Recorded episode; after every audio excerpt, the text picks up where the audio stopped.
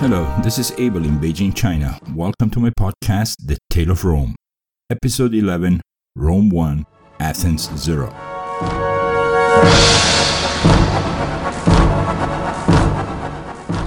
This episode has a rather soccer type title name because the Romans, let me repeat that, the Romans claim that their republic started in the year 509 BC. Personally, I don't buy it, not even for a minute, but since all we have are the records written by the Romans themselves, and since we do not have a time machine, we have to stick to their version. Romans didn't like being second, especially when it came to a little word like democracy. Turns out that in the year 508 BC, and according to some other historians, 507 BC, something happened in Greece. A man named Kleisthenes, a noble Athenian, made significant reforms to the constitution of Athens, of ancient Athens, and so he set his city on a democratic footing in either 508 or 507 BC. So then, the reaction of the Romans, actually, the reaction of those who rewrote the history of Rome some centuries later, was to make a fine tuning in their own history. Let us have Rome get their democracy a year earlier. So, Rome's democracy arrived to the Romans in the year 509 BC. A clever move and a good goal. Partial score Rome 1, Athens 0. And please notice that I said partial score because this game is far from over and we are centuries away from the end game whistle. Last week we saw that Tarquin the Proud was mistreating his people, the rich, the poor, and everyone in between, plus the people around Rome too. And we got to the point where Tarquin was busy setting up a siege to a city called Ardea near the coast of the Mediterranean Sea. But before we get to our Latin word of the day, I would like you to imagine this spring in Rome, really early in the morning, way before the sun rises. As snow in the mountains melted, thawing rivers and streams to the east and north of Rome were feeding the plains around Rome, and many small wooden bridges were carried away by the quiet yet unrestrainable force of nature. Through this landscape, a horseman was riding on his black horse at full speed. He was heading south, and he was avoiding village crossroads and bridges, trying not to be seen. Romans rose early, and this added to his haste.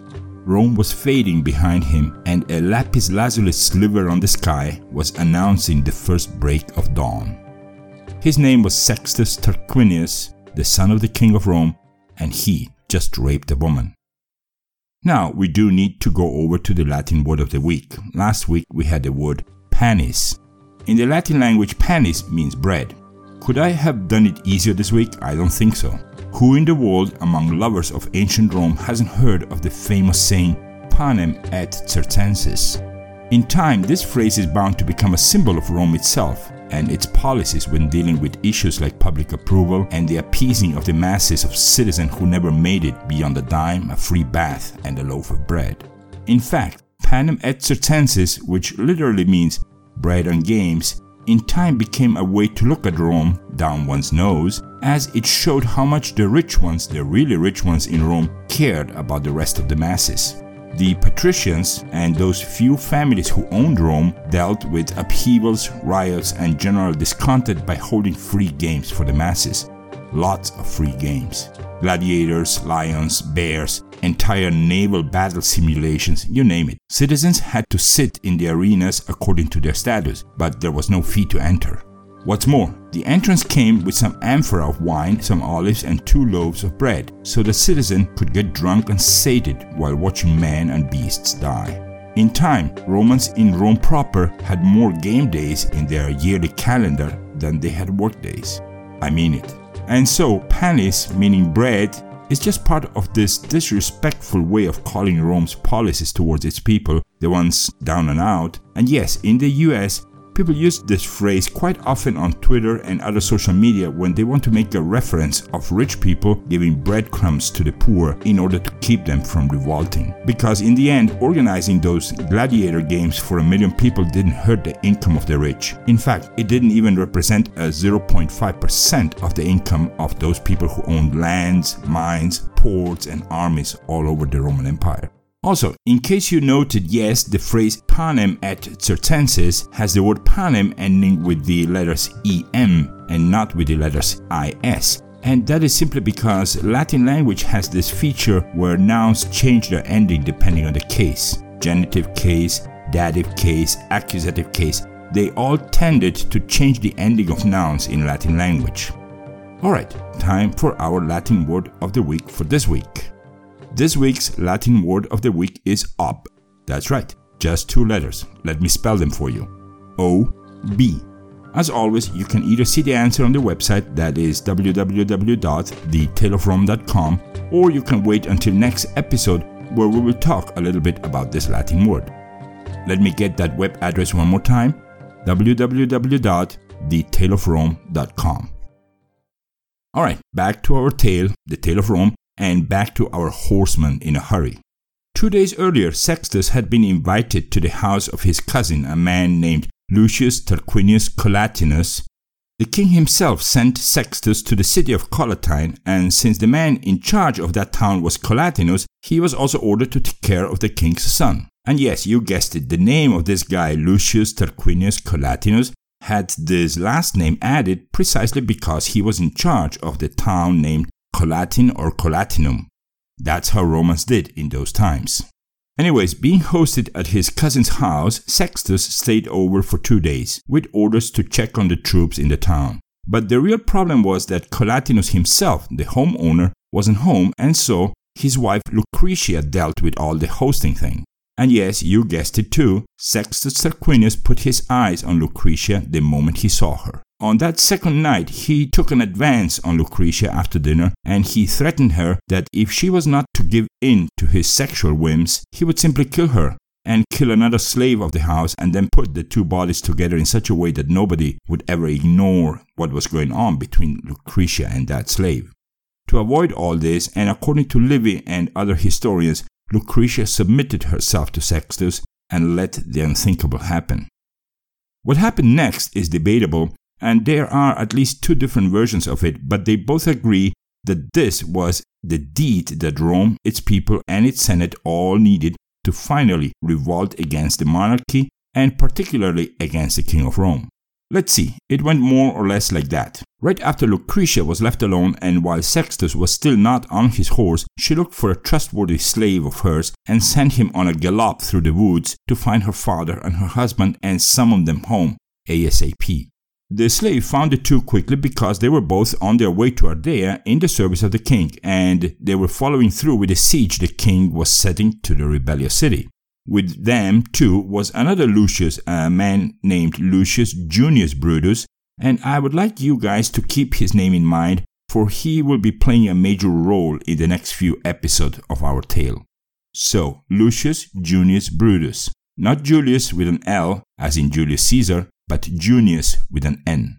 The first one to arrive home was Lucretia's father, and when the other two men arrived too, Lucretia told them what happened. Personally, I really wonder how this went down in ancient Rome, but the point was that after her telling them that Sextus had raped her, she quickly pulled out the dagger that she had hidden in her robes and nailed it into her heart in a single short hit.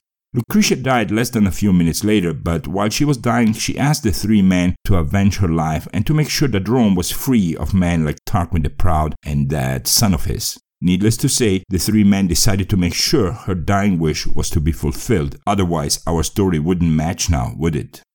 Junius Brutus left the house immediately and directed himself to the troops that were left near Rome and told them what just happened. The troops didn't even need to be convinced hard, and they took Junius Brutus' side right away. They acclaimed him so loudly that the citizens of Rome, almost a mile away, heard the commotion and joined in. Once they knew what just happened, they also joined in a true popular revolt. Personally, I do believe that the family of Lucretia was known in and around Rome, and they might have been influential in the social spheres of Rome, but the revolt was not instigated by the death of a married woman, in my humble opinion. This, I believe, was just a plain case of over abuse from a king who grew blind in his own power. And so the citizens of Rome blocked entrances to the city of Rome and set guards on gates and roads. Around that same time, Sextus was nearing the camp of his father right outside Ardea. But he was late, since the news of what he had done already reached the troops surrounding the besieged city. And as soon as Collatinus and the father of Lucretia arrived, soldiers claimed for them to depose the king and kill him right away. And so it came that in the process of less than one hour, the king went from commanding a huge assault army who was ready to besiege a city for the glory of Rome to running away from that same army as fast as his horse could do. That's right, Tarquin the Proud knew that he had lost the support of these units and his hopes were the units near Rome. But as soon as he heard that those units were rebelling too, he and the idiot of his son Sextus split away and went to the north, to Etruria. Sextus rode to the gates of the Gabii, where he was once warmly welcomed, but this time they opened the gates for him in a cold manner and as soon as he had passed those gates, assault units took him off his horse and Sextus was executed without even a trial. The soldiers that were escorting him were set free and instructed to ride to Rome and spread the word that Sextus Tarquinius was no more. The old Tarquinius, on the other hand, rode to a city called Veii first, but we will see much more of this old man, and he will live on for many episodes throughout our podcast. Tarquin the Proud ruled Rome for 24 years, and he will try to recover the throne for many more years. He will never, ever succeed. On a side note, Tarquin the Proud, now ex King of Rome, lived for 14 more years and met his end at a locality named Cumas, under the protection of another tyrant of the time, Aristodemus of Cumas. We'll hear about this guy too. In Rome, meanwhile, the Senate immediately sat down and assembled the Comitia Centuriata. This was high times and history was in the making. The first vote was unanimously passed and lasted full three minutes to become Rome's newest law. Never again, ever, will Rome be ruled by a king. Instead of voting for a king, the senators would vote for a consul. Actually, in those early years, they didn't really call them consuls, instead, they called them praetors. To make the whole thing easier on everybody, and since not all later historians called them praetors, we will just call them consuls because that's what they called them too after like two centuries. So the Senate was going to vote for a consul to rule Rome. But the cool thing was that the consul wouldn't rule Rome for a lifetime like the kings did. He would be allowed to rule Rome for a year. Yep, that's it, a whole year. And yeah, the senators agreed the consul would indeed have the same powers like the king, but the only difference was that at the end of the year the consul would have to give back all that power and become a regular citizen again. To do this even better, the senators decided that there wouldn't be one consul but two. So, there would be two consuls who would rule together and they would both have the same authority and they would both be equally allowed to veto any decision of the other. Wow, so these two consuls had better get along and not be stepping on each other's toes, otherwise, no law, decision, or even a military move would pass without facing the veto of the other guy. And if they both would come to try to usurp the power, well, there was always the thing that after a year they had to return their power and all the laws would come down on them as a regular citizen. This basically made sure that no too ambitious man would try to snatch the wheel and steer Rome into another monarchy or anarchy. And that was what let the Romans sleep well at night. They would have no more kings whose whims had to be obeyed, whether they were good or bad for Rome and the people of Rome.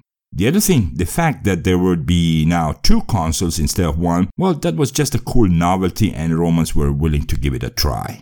Besides, in the history of Rome, there has been a case of a king sharing the power with another king. If you remember, Romulus shared the throne of Rome with that king of the Sabines for some six years. Anyways, we will see that this new way of ruling actually worked for Rome. It worked better in Rome than it works now in many countries, even today. And if we don't count a few glitches a few centuries down the road, and of course, if we don't count uh, the big system failure that was brought on by Julius Caesar, this new way of ruling worked in Rome for a really, really long time. The monarchy of Rome was gone. Really? We'll see about that. And we'll also see what's next for Rome with that old sneaky Tarquin the Proud, the king of, um, the ex-king of Rome. We'll finally see if this year, the year 509 BC, was truly the year that Rome kicked the kings forever, or did Rome need a few more decades until it could stand on its own feet? Whatever the case, Rome just went through a revolution. And just like with any revolution, the first problem Rome faced was a counter revolution. I can see all the way from here how Tarquin the Sober is requesting audiences all over Etruria and telling all the kings and even all the noble families who would listen to him that this thing that just happened in Rome was bad for them too. What if the Etruscans caught the freedom bug and decided they didn't want kings anymore all over the lazy, loose, and lax Etruscan confederation? The thing could spread from Rome and infect the dreams of oppressed masses in the whole of Italy, and Tarquin was betting on the worries of those kings and nobles in the north. And of course, there is the second issue every revolution faces. Hungry, opportunistic cities around Rome who had been kicked by Rome for centuries, and now they were thinking, hey, there is a new thing going on in Rome. For sure, they're weak right now, so let's kick them back. It's payback time. Yep, tons of people around Rome hated Rome for the treatment they had been getting from Rome since Rome was around and it was time to balance that out. But the most important point we will see next episode is whom will the Senate elect as the brand new first two consuls of Rome. So that's coming up in our next episode, episode 12, the two first consuls.